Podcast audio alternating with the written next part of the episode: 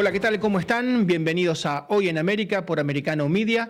Vamos a conocer ya mismo, en el comienzo, los títulos de este día viernes 5 de mayo. Vamos a empezar hablando de lo que tiene que ver con la situación económica de los Estados Unidos. Va a ser un mes muy difícil el mes de mayo. Va a haber que correr el techo de la deuda, que está en 31.4 billones de dólares, es decir, está en el máximo, y el Congreso debería correrlo. Todavía no está claro si esto va a ocurrir o no, porque hay una negociación con los republicanos para lograrlo en la Cámara de Representantes, donde el Partido Conservador tiene mayoría. Una tasa del 5.25% después del último torniquete que aplicó la Fed, la Reserva Federal. Pero si usted toma a nivel privado, por ejemplo, Wells Fargo, que son los mismos dueños de la Reserva Federal, ¿no? La Reserva Federal es en parte estatal, en parte privada, y los dueños son Berkshire Hathaway, que es Warren Buffett, ¿no? BlackRock o Vanguard, es decir, los mismos dueños de la Reserva Federal son los dueños del Wells Fargo. El Wells Fargo ya está en 8.25, ha subido también la tasa, con lo cual usted tiene una tasa de referencia 5.25, pero es para los bonos del Tesoro norteamericano. A nivel privado, este banco, que es uno de los más importantes de Estados Unidos, eh, está en 8.25. Usted paga muchísimo más a nivel privado. Vamos a hablar de Gustavo Petro, vamos a estar con Londonio, con nuestro director en Americano Media, que ha tenido importantes, muy importantes cargos, ha sido ministro en el país cafetero, bueno, él conoce perfectamente Colombia y el mundo está muy preocupado por el papel que está desempeñando Gustavo Petro, porque por un lado se presenta como el garante de la paz y por el otro lado prácticamente es un lobista no solamente de Maduro, del régimen caribeño venezolano, sino parece de los carteles. Está proponiendo abiertamente ya no enviar más a los narcos a los Estados Unidos, no extraditarlos. Por esto Pablo Escobar mató miles de personas en Colombia. Él se los está ofreciendo de manera casi gratuita. Y hablando de la situación económica de Estados Unidos, después de, tres bancos que quebraron, el Silicon Valley Bank, el First Republic, que fue la segunda quiebra más importante de los últimos tiempos, y el Signature, hay otros tres, cuatro bancos que están también con muchos problemas que ayer han tenido pérdidas notables. Em, han perdido en algunos casos hasta el, 50, el 40% en apenas una sola jornada. Es el Pat West que perdió 67%, el Home Street Bank 48%, el First Horizon 47%, Metropolitan Bank 40%. Es decir, hay un montón de bancos que realmente están en la picota y hay un informe privado del cual vamos a hablar en algún minuto nada más, que habla de 186 entidades crediticias en problemas. Esto es un efecto dominó, pero es tremendo. Y en el final vamos a hablar, por supuesto, de lo que va a ser mañana la coronación del rey Carlos III, pero lo vamos a abordar desde el punto de vista cinematográfico. Hubo muchas películas sobre la casa de Windsor, muchas series, ¿no? empezando por The Crown, que fue tan exitosa en Netflix, pero también el discurso del rey, ese rey tartamudo, que es el, era el abuelo de quien mañana va a asumir, de Carlos III, era el padre de la reina Isabel, o tantas películas que se han hecho sobre Diana Spencer, sobre quien falleciera en el año 97 en un túnel en París, Lady D. Empezamos hablando de la situación económica porque la agenda norteamericana no le presta tal vez toda la atención que le está prestando el mundo. Hablábamos de que el techo de la deuda eh, podrían en algún momento ser un impedimento para que el Estado entre directamente en default, un impedimento para la actividad económica, podría entrar en cesación de pagos en cuestión de tres o cuatro semanas, de muy, pero muy poco tiempo.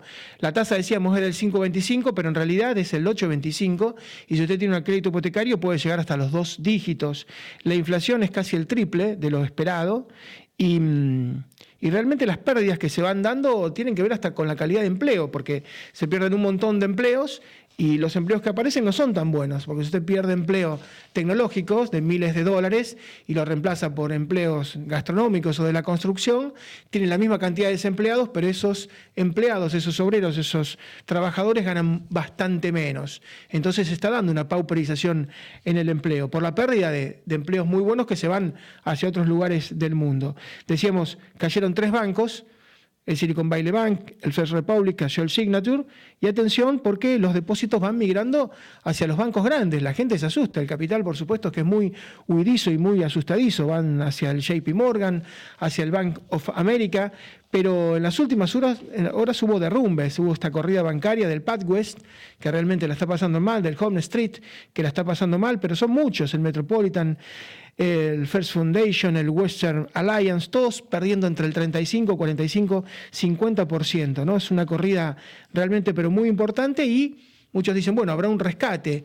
Si el rescate es estatal, a los bancos no les interesa, les interesa que vengan otros bancos privados a rescatarlo y eso ya ocurrió con el First Republic Bank y terminó igualmente yéndose a la lona y terminó siendo absorbido. Fue una cuestión de días que Janet Helen se quedó tranquila, la secretaria del Tesoro, y al poco tiempo los bancos finalmente colapsaron. Decíamos, ¿qué es lo importante? Que los bancos eh, van perdiendo sus depósitos, en el caso del First Republic Bank perdió hasta 100 mil millones de dólares en muy, pero muy poco tiempo y van yendo, van migrando estos dineros hacia los bancos más grandes, se va produciendo una concentración. ¿Qué ocurre con el Wells Fargo que hacíamos referencia? Estamos hablando que su tasa fue al 8,25. Son los mismos dueños, insisto, de la Reserva Federal, Berkshire Hathaway, Vanguard, BlackRock, Estamos hablando de uno de los bancos más queridos por los norteamericanos. Eh, tiene 2 billones de dólares en activo. Usted suma todos los bancos centrales de Latinoamérica y difícilmente llega a 2 billones de dólares, porque eh, concentra a nivel depósitos, el segundo banco de Estados Unidos, es el cuarto como entidad crediticia. Uno de cada tres casas, uno de cada tres hogares en Estados Unidos, de alguna manera tiene intercambios con el Wells Fargo. Em, prácticamente 10% de las empresas más grandes, más pequeñas, operan con el Wells Fargo para que, y bueno, para consumo, para préstamos, para compras, para inversiones. La revista Fortune lo puso en el puesto, puesto vigésimo segundo, número 22, a nivel mundial en el ranking. Y este banco, insisto, ha subido la tasa de manera notable, ha vuelto a subirla y está en el 8,25. Pero es como una especie, como tiene a nivel depósitos es el segundo más importante, marca una guía. Pero esto para entregar dinero. Cuando lo presta, por supuesto que pide mucho más. Y a muchos les está ocurriendo que con sus hipotecas concretamente o con las compras que han hecho con créditos a tasa variable están pagando muchísimo, pero muchísimo dinero. ¿Cuál es el problema de todo este planteo inicial?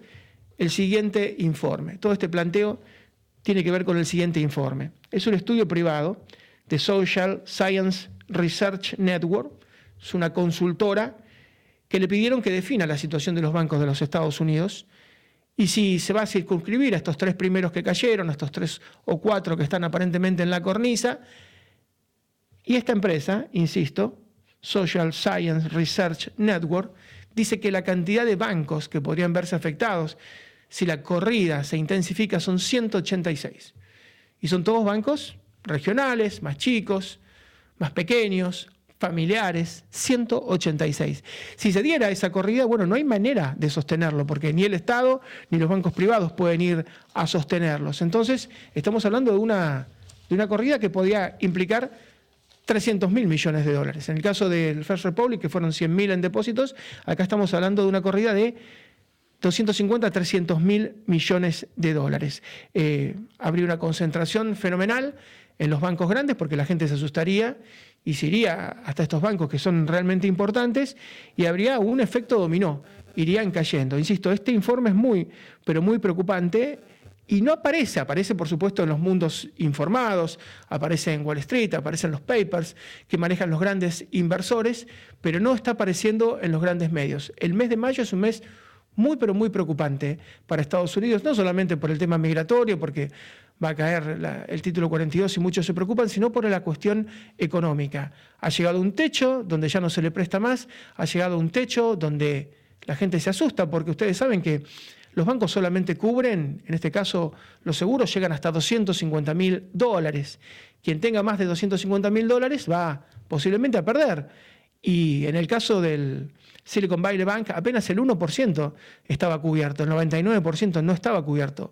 Hubo una pérdida, una sangría enorme de los accionistas. Insisto, esta documentación que está al alcance del público, que algunos medios la reflejan, no está apareciendo en los medios. Se habla de una crisis, se habla de un problema grave, uno ve lo que pasó ayer y que hay un efecto dominó, pero cuando mira la cornisa, no es una cornisa de 100 metros, de 200 metros, de 300 metros, es un precipicio de miles de metros. Es muy, pero muy preocupante, insisto, es un tema que no está en la agenda, que no se trata a diario, pero faltan días, faltan semanas. el Estado norteamericano necesita seguir financiándose, necesita un acuerdo con los republicanos, los republicanos están muy duros y le están pidiendo que baje el gasto, que baje el gasto muchísimo, que lo baje en varios billones de dólares, cosa que el gobierno de Joe Biden no quiere hacer. El gobierno de Joe Biden quiere seguir gastando como si fuera un año electoral y el 2023 no es un año electoral, parece que tuviera comicios a la vuelta de la esquina y no los tiene, pero bueno, están sosteniendo la candidatura, la reelección del actual presidente, del actual titular de la Casa Blanca, y está en una situación de la cual realmente no se percatan o por lo menos no informan a la gente. Insisto, hay que estar muy atentos al mes de mayo. Los republicanos van a ser muy duros en esa negociación, le van a exigir austeridad, le van a exigir baja del gasto y los demócratas no quieren hacerlo. Deberán seguramente acomodarse a la realidad porque lo que se pinta a diario es muy distinto a lo que muestran los números. Primera pausa, muy breve, regresamos en un minuto nada más. This episode is brought to you by Visit Williamsburg. In Williamsburg, Virginia, there's never too much of a good thing. Whether you're a foodie, a golfer, a history buff, a shopaholic, an outdoor enthusiast, or a thrill seeker, you'll find what you came for here and more. So ask yourself, what is it you want? Discover Williamsburg and plan your trip at visitwilliamsburg.com.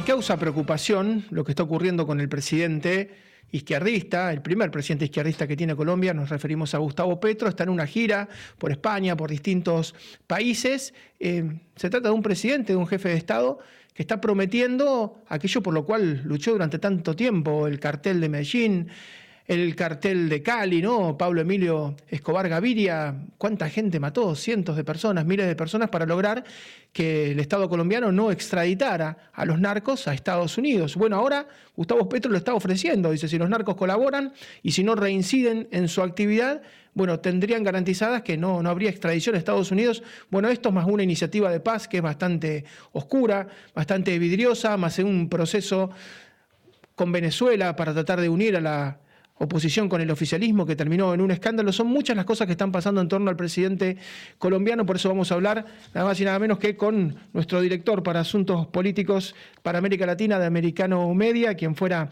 ministro de Interior y Justicia de Colombia, el doctor Fernando Londonia. Hola Fernando, ¿cómo estás? Muy buenos días, muy a su mandar, eh, Marcelo. Fernando, y preocupados ¿no? por esta deriva de, de Gustavo Petro, ¿Cuánto tiempo usted ha visto en Colombia que lucharon los carteles para lograr que les ofrezcan no extradición y él casi graciosamente le está ofreciendo a los capos no que no sean extraditados? Bueno, no solamente eso, ¿no? No está erradicando las matas de coca, estamos nadando en coca, eh, lo que quiere decir que estamos nadando en cocaína y que los Estados Unidos tienen un problema enorme con la cocaína que está llegando de Colombia. Gustavo Petro no ha erradicado una mata de coca. Les ha prometido plena impunidad. Es decir, estamos en el gobierno de la cocaína. Se hablaba, Fernando, de 200.000 hectáreas antes de Petro y que se han multiplicado en apenas un año, ¿no? Estamos esperando que nos den las nuevas cifras, pero seguros de que hemos pasado las 300.000 hectáreas sembradas de coca. Es una locura lo que está pasando en Colombia y el mundo como que no se da cuenta de lo que ha ocurrido y de lo que representa Gustavo Petro como un peligro para América y para la salud del mundo. Usted nos ha explicado alguna vez que una vez que se puede detectar dónde están los sembradíos, es cuestión de tirarle glifosato, de ir con aviones y fumigarlos y terminar con esas plantaciones, ¿no? Que fue lo que hizo el presidente Álvaro Uribe Vélez y yo como su ministro del Interior y de Justicia lo hicimos y cuando el presidente Uribe dejó la presidencia había 40 mil hectáreas sembradas de coca. Hoy hay 300 mil, siete veces más. ¿Cómo es el mecanismo? ¿Le dan un mapa satelital? ¿Cómo puede determinar usted justamente cuáles son los lotes? Ah, es muy fácil, es muy fácil con los sistemas actuales de detección eh, que tienen los Estados Unidos y que tiene el mundo y que usaba Colombia es muy fácil determinar dónde está la coca sembrada. No es sino la voluntad de erradicarla, que es lo que no hay. Y durante la campaña, Gustavo Petro se mostraba como una persona conciliadora, ¿no? Pero a poco de asumir es como que fue cambiando, fue mostrando las garras, ¿no? Este es un Petro distinto al que veíamos durante el proceso preelectoral. Mm, bueno, no se le olvide que Gustavo Petro era parte del M-19, que entre otros hazañas, entre comillas, eh, invadieron el Palacio de Justicia en Colombia en el año 85 y asesinaron 12 magistrados de la Corte Suprema y del Consejo de Estado. De manera pues que no tiene Petro, no tenía Petro mucha manera de, de mostrarse conciliador y respetuoso de los derechos humanos, no lo ha sido nunca.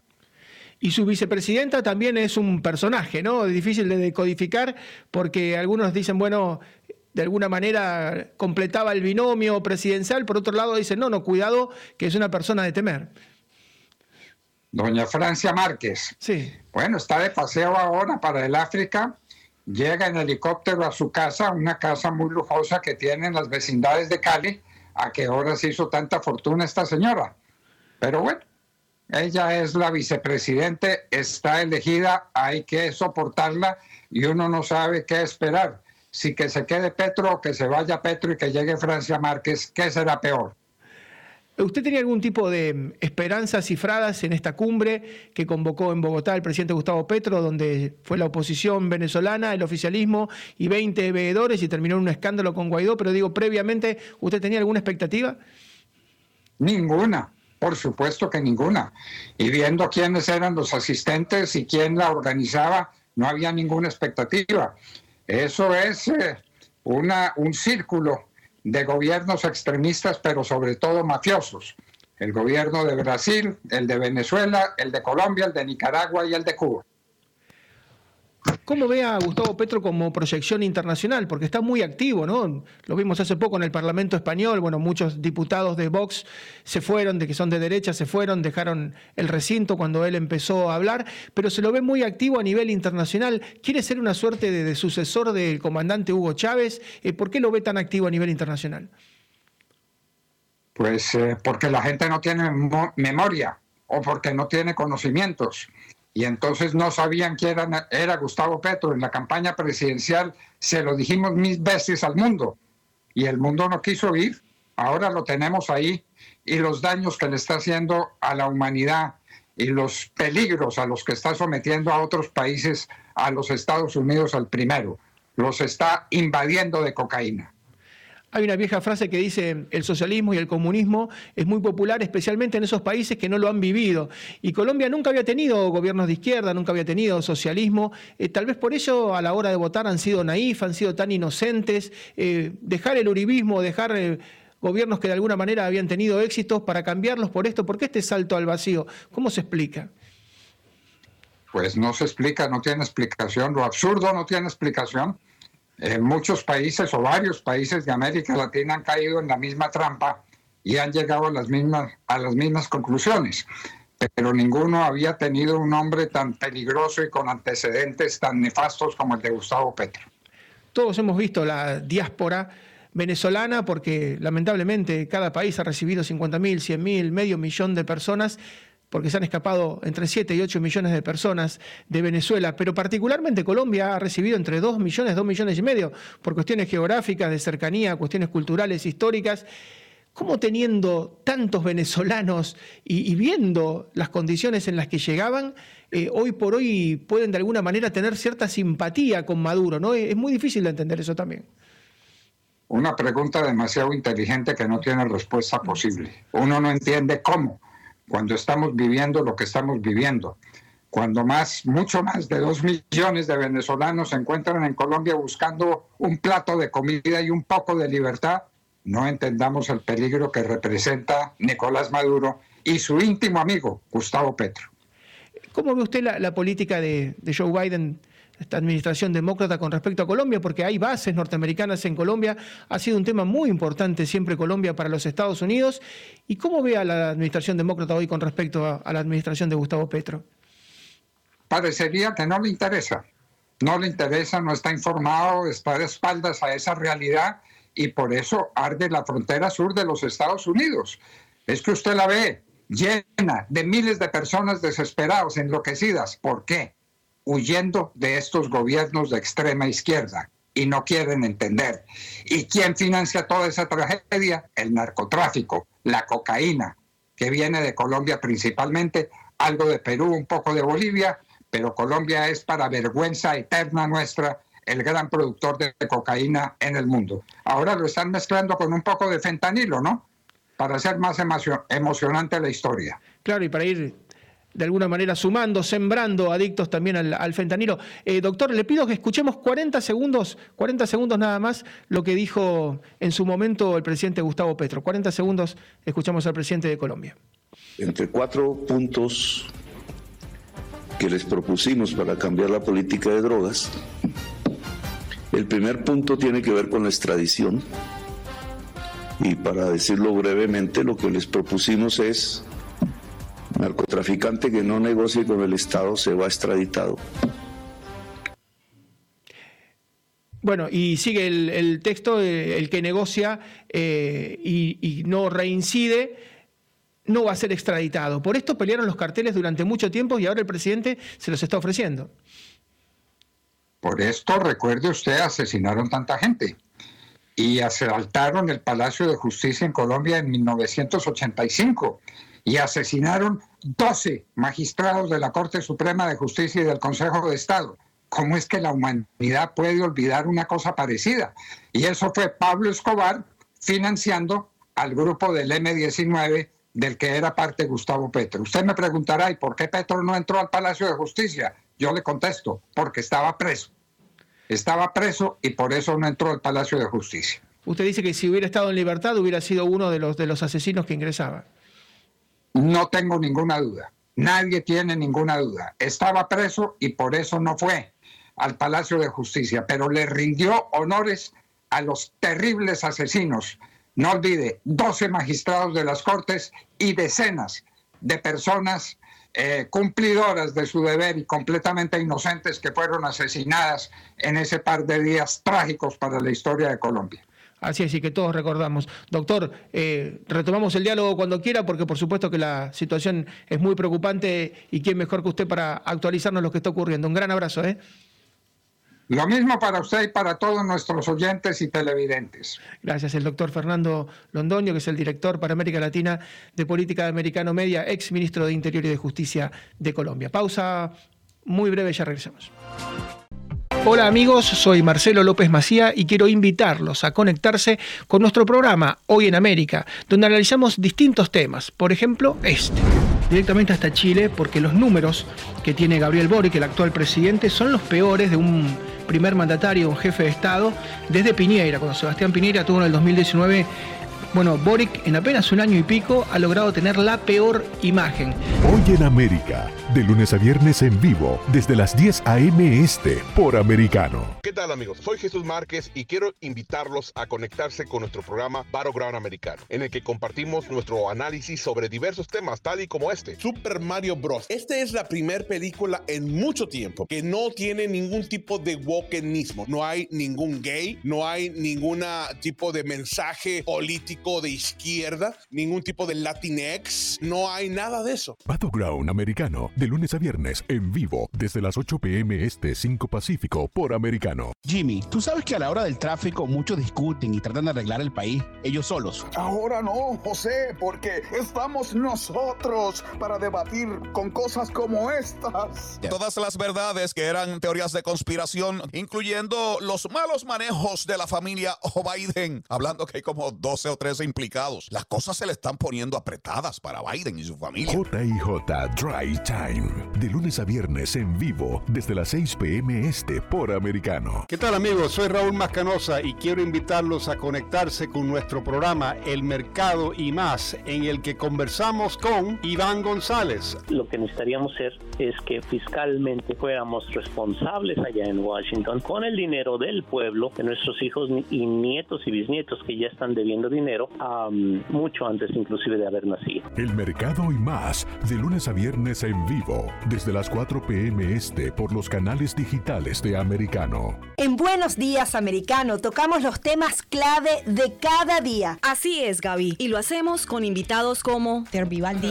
Aquí estamos viendo en todos los reportajes, hasta aquí local en Orlando, donde siguen usando el Don't Say Gay, la ley Don't Say Gay. Aquí no hay una ley que dice Don't Say Gay. No existe, nunca ha existido, pero Pero eso es la pelea que obviamente los extremistas tienen acerca de esto. Buenos días, americano. De lunes a viernes, en vivo, de 6 a 9 de la mañana, este por americano. ¿Qué tal, amigos? Soy Lucía Navarro y quiero invitarlos a conectarse con nuestro programa Actualidad, en el que conversamos con José Arámbula. El petróleo va a seguir subiendo. Yo lo platicaba contigo de que nos podría llegar en el verano hasta 100 dólares. Siguiendo esta agenda del 2030, nos perjudica a los consumidores porque un carro eléctrico cuesta un 37% más a un carro regular de combustible y esto pues nos pegará en el bolsillo, ¿no? Actualidad con Lucía Navarro, todas las noches a las 10 pm este 7 Pacífico, solo por Americano. Hablando de frente y todo el contenido de Americano está disponible para ti cuando quieras. Accede a toda nuestra programación a través de las principales plataformas de streaming como Roku, Amazon Fire, Google TV y Apple TV y mantente informado con nosotros.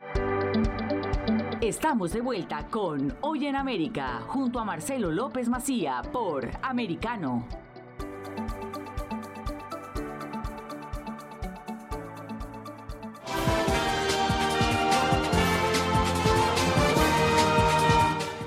Retomamos la situación económica en los Estados Unidos, el tema con el cual abrimos el programa, hablábamos al principio de esta edición justamente de que el mes de mayo es muy importante para la economía norteamericana a partir de junio hay que ver si entra o no en default, si le concede el Congreso de Estados Unidos que se puedan endeudar más de los 31.4 billones de dólares que ya tiene como deuda, una tasa que ha subido al 5,25% por parte de la Reserva Federal, 10 subas consecutivas, pero los mismos dueños de la Reserva Federal, que son los dueños de Wells Fargo, Berkshire Hathaway, ¿no? de Warren Buffett o Vanguard o BlackRock, que son los dueños de Wells Fargo, están en 8.25. Han también subido muchísimo la tasa. Es el segundo banco en depósitos de Estados Unidos, una inflación que sigue siendo bastante más alta, del doble, del triple de lo deseado, y bancos que empezaron a caer. ¿no? Primero fueron el Silicon Valley Bank, después el First Republic, que fue la segunda quiebra más importante que se recuerda, después el Signature, y ayer hubo realmente bajas muy importantes en otros bancos, y hay un informe concreto que es del Social Science Research Network, es una consultora que habla de inconsistencias en al menos 186 entidades crediticias locales, regionales, provinciales, estaduales de los Estados Unidos y depósitos que van fugando hacia los bancos más grandes, hacia el JP Morgan, hacia el Banco of America, porque cuando la gente se asusta, por supuesto, va a buscar la seguridad aunque haya menos tasa. Vamos a hablar de todos estos temas con un prestigioso economista del Cono Sur, Santiago Casas. Hola Santiago, ¿cómo estás? ¿Qué tal, Marcelo? ¿Cómo estás? Bien, ¿y cómo evalúas vos la situación? Porque es un mes muy particular, mayo, ¿no? Es el mes en el cual hay que tratar de hacer ajustes para que la aprueben justamente a la administración demócrata el mes próximo, que extienda la deuda, que se corra de alguna manera el arco. Sí, sí, sí, va a ser eh, complicado y de hecho todas estas situaciones con los bancos eh, de Estados Unidos que presentan problemas de solvencia y con retiros de depósitos que pueden comprometer los flujos financieros de los bancos, eh, ponen una gran expectativa sobre lo que pueda suceder a futuro. Eh, básicamente, la suba de tasa de interés por parte de la Reserva Federal, después de haber tenido periodos de la tasa de interés, fue históricamente muy baja. Los cambios en la tasa de interés han, comprometido los flujos financieros de los bancos, así como, como lo comprometerían para cualquier persona y se han dado cuenta los bancos que tal vez se invirtieron o dieron préstamos cuando la tasa de interés estaba muy baja y, la descoordinación entre las, los proyectos de inversión, cuando se toca la tasa de interés por parte de la Reserva Federal, ahora los flujos de fondos no son tan, no son tan rentables como lo que se esperaba y eso es lo que genera que eh, los bancos puedan llegar a quebrar. Y eso además contagia el sistema financiero, porque si un banco hay chance de que un banco quiebre, lo más probable es que otro también lo haga, y eso genera pánico entre todos los depositantes que eh, salen huyendo a, retirar sus depósitos, ¿no? Así es, con una tasa del 0% prácticamente cualquier negocio es rentable, te conviene pedir dinero, con una tasa del 5,25, pero que en el caso de los bancos privados se va al 8, al 9, y bueno, ya es más difícil tener una rentabilidad. Por supuesto, por supuesto. y lo que pasa es que a veces eh, con el afán de controlar eh, la inflación, porque se usa la tasa de interés como instrumento para bajar la tasa de inflación, absorbiendo dólares en el mercado que se habían impreso durante la pandemia y se habían utilizado para financiar gastos especiales por la pandemia. en ese afán de controlar la tasa de interés para, para bajar la tasa de inflación, también se comprometen los flujos financieros de, de los bancos y lo que genera los cambios en la tasa de interés por parte de cualquier autoridad monetaria, en este caso es la Fed, eh, lo que genera es descoordinación intertemporal entre lo que son decisiones de consumo e inversión. Entonces, eso compromete cualquier tipo de decisión de, de los bancos en este caso y de cualquier individuo ante cambios en los valores presentes y futuros de los bienes y servicios se, invierte o se consume, independientemente de las dos cosas. En este caso, de la inversión. Y vemos eh, que no son bancos muy conocidos, los últimos que han entrado en problemas, el Badwest, que es de San Francisco, el Home Street, el First Horizon, el Metropolitan Bank, el First Foundation, el Western Alliance, han perdido 30, 40, 50%, realmente han tenido una catástrofe y retiros masivos de depósitos, puede ser que lo que está ocurriendo es que la gente se vaya a la seguridad, tal vez a una tasa no tan alta, pero se pase a los bancos gigantes que uno dice, bueno, a este banco realmente no le va a pasar nada. Exactamente, sí, ante el pánico la gente prefiere huir y, colocarse en activos seguros, el famoso flight to quality, usualmente se utiliza para mercados emergentes. Bueno, también la misma lógica aplica a cuando un banco riesgo, eh, se considera riesgoso en Estados Unidos y la gente huye a instrumentos más seguros y deja de, correr riesgos a una cuestión natural de defensa de la, de la propiedad privada. Uno no quiere perder su patrimonio y huye a activos que son considerados seguros. Eso es lo que sucede. Y muchas veces no en los países desarrollados, en los países grandes, decimos la política está divorciada de la economía, la política va para un lado, la economía marcha sola, pero este caso aparentemente es distinto porque para poder correr ese techo de 31.4 billones de dólares de endeudamiento de la Casa Blanca, le están pidiendo reformas a los demócratas, le están pidiendo bajar el gasto, le están pidiendo ser más austeros, con lo cual da la sensación que la solución tiene que venir de la política la solución y las decisiones siempre da la política. Y después la economía va a funcionar de acuerdo a lo que, lo que crean que va, que va a suceder a futuro y las decisiones individuales de todas las personas de Estados Unidos.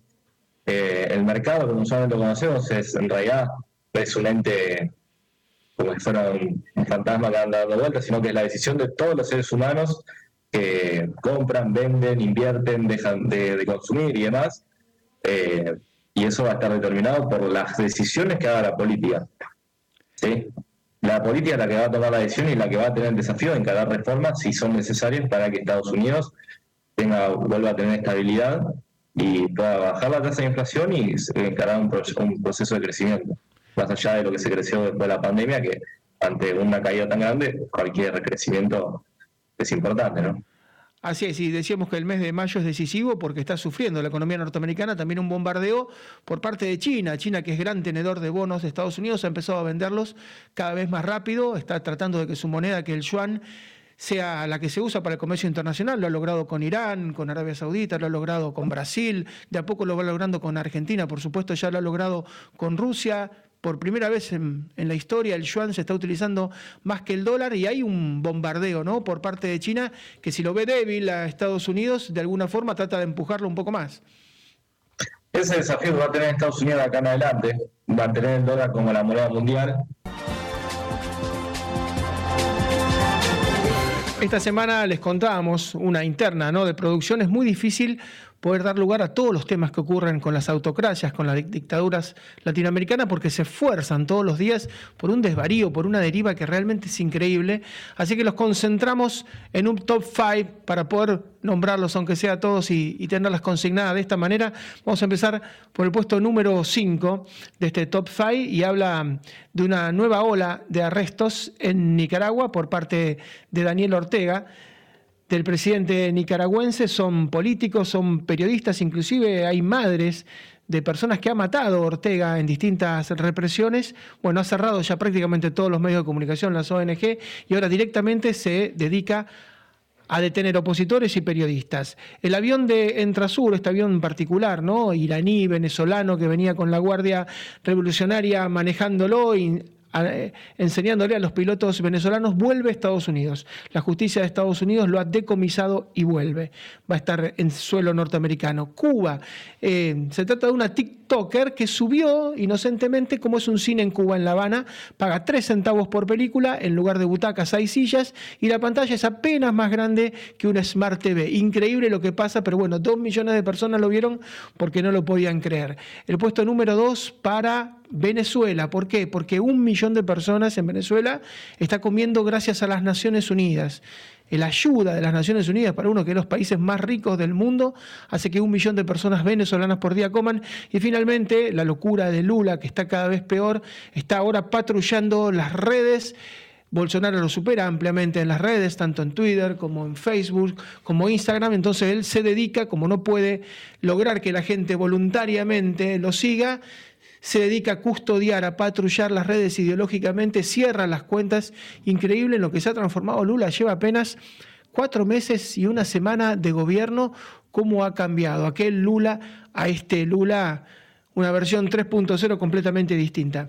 Vamos a ir a hablar con María Rita Figueira porque faltan apenas 24 horas para que se dé la coronación en Londres, en la abadía de Westminster del rey Carlos III. María, y hubo un montón de películas, yo recuerdo, por ejemplo, series, tal vez la más exitosa de Netflix de toda la historia fue The Crown, o películas como la película El discurso del rey, ¿no? Ese rey tartamudo, el abuelo de Carlos III, o tantas que se hicieron sobre Lady Di, sobre Diana Spencer. ¿Cómo te va? ¿Qué tal, Marcelo? Sí, faltan menos de 24 horas y ya se ven las aguas totalmente divididas. Eh, los súbditos van a acompañar, por supuesto, pero hay unos carteles enormes amarillos que dicen Not My King. Veremos qué sucede. Eh, The Crown, vos lo nombraste, una serie muy bien hecha, Marcelo, muy bien hecha, se gastó, bueno, tiene un presupuesto elevadísimo, pero está muy bien hecha sobre todo no la primera temporada, pero sí las demás, con personajes contemporáneos y están muy bien logrados. Me parece que a la gente le fascinó, más allá de que interese o no la monarquía, están muy bien. Bueno, eh, hay Josh O'Connor y Dominique West hicieron, dos actores que hicieron de Carlos, Esmeralda Farren y Olivia Williams de Camila. El discurso del rey, excelente película, tuvo varios premios Oscar de los principales rubros, ganó Colin Firth como mejor actor, Jeffrey Rush también hace un papel preponderante, es el que lo ayudó para superar una tartamudez, está basado en hechos reales y es el papá de la reina Isabel II, eh, Jorge VI, Realmente una película entrañable, muy interesante cuando se comunicaban, por supuesto, por radio y él tenía una tartamudez preocupante, horrible para, para semejante rol. El romance del siglo, una película dirigida por Madonna. Eh, Eduardo VIII abdicó porque se enamoró de Wallace Simpson. Es una historia de amor que tiene muchas aristas y la película toma una historia paralela una actual y también, por supuesto, la de Wally Simpson y Eduardo VIII. Es, es una historia verdaderamente que, llamó siempre la atención y en The Crown también está, está reflejada. En busca de Ricardo III, un documental con intervenciones de Al Pacino, de hecho está dirigida por Al Pacino, Kevin Spacey, Alec Baldwin, Aidan Quinn, Winona Ryder, está hecha en 1996, es muy interesante porque muestra cómo se realiza una obra de teatro basada en William Shakespeare, que es una de las principales obras. Está cuestionado, los historiadores se han metido en el perfil que da Shakespeare de Ricardo III como que no fue lo sanguinario y espantoso que lo muestra el dramaturgo inglés. Elizabeth, esta es Elizabeth I, Dos películas se hicieron protagonizadas, caracterizadas eh, por eh, Kate Blanchett, una en el 98, otra en el 2007, y realmente la reina virgen, algunos la llaman así, otros la reina pirata. ¿Por qué? Porque la corona se enriqueció con los corsarios.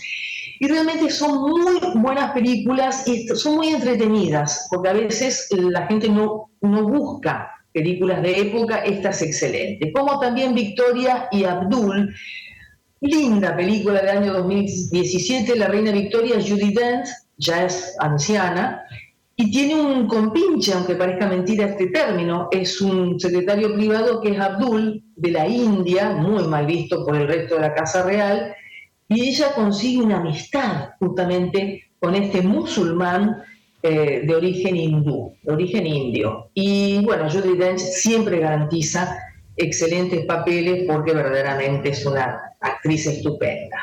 Eh, mucho sobre Lady Di, por supuesto. Spencer es una película interesante la protagoniza Kristen Stewart, es una película que toma tres días de la vida de Diana cuando se da cuenta que se quiere divorciar. Son tres días de las últimas vacaciones navideñas junto con su familia política.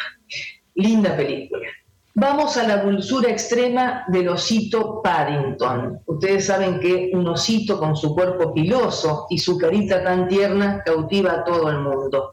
Y tiene un sketch filmado pocos meses antes del fallecimiento de la reina Isabel II, toma el té. El osito Paddington es un personaje entrañable de la literatura británica, su origen es peruano, el, autor lo hizo así.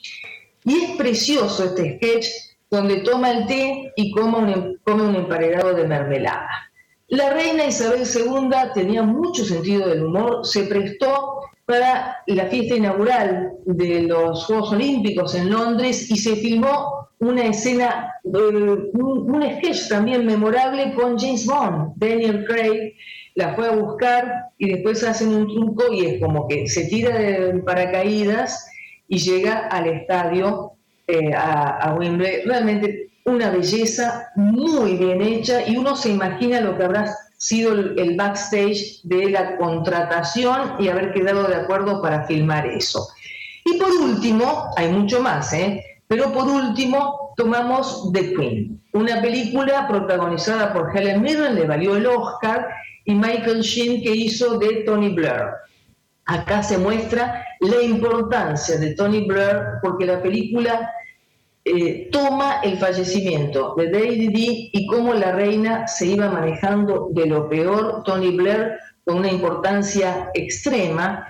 Ustedes fíjense del Partido Laborista, pero en la vida de, en los 70 años de, reinado de Isabel II, tanto Winston Churchill como Tony Blair en los comienzos y ya después en la década del 90, cómo influyeron, porque el papel fue decisivo de Tony Blair, que, bueno, la alerta, el papel triste y amargo que estaba haciendo en ese momento como respuesta al fallecimiento de Lady Di, la reina Isabel II. Todas tienen su atractivo, nos fuimos un poco por la historia, imagínense todo lo que se puede decir de Enrique VIII y demás. Pero te digo, Marcelo, eh, días atrás enfocamos la popularidad de las distintas casas reales de Europa.